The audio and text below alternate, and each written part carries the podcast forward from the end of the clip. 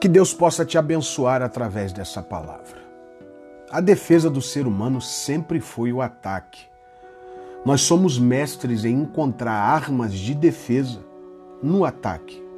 Primeiro atacamos, degladiamos e só depois nos comunicamos.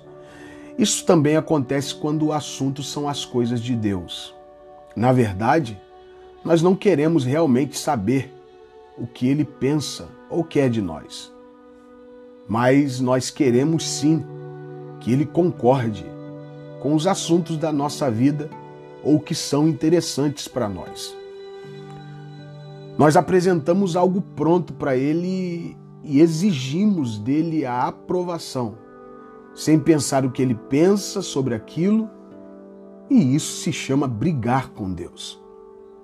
Na passagem de Jacó, no Val de Jaboque, vemos claramente que ele luta com um homem ou um anjo. Mas percebemos que tudo que esse anjo foi fazer é mudar o nome de Jacó para Israel. Mas a Bíblia diz que eles ficaram lutando ou brigando por horas. A minha pergunta é: por que aquele anjo não chegou falando com Jacó?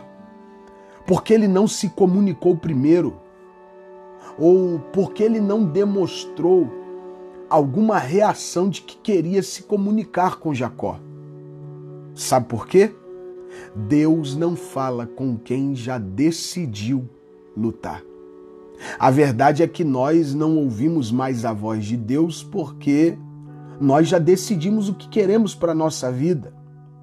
E se sabemos o que queremos, qual a razão de Deus falar? Se você realmente deseja ouvir Deus falar, baixe já essa guarda e permita que Ele diga o que realmente é a vontade dele na sua vida. Pois se você quer ouvir realmente Deus falar, pare de brigar, pois onde existe briga, jamais vai existir o diálogo. Deus não gasta suas palavras em vão. Sua palavra é preciosa e por isso ela não volta vazia. Deus não fala com quem já decidiu brigar. Que você pense nisso. Graça e paz.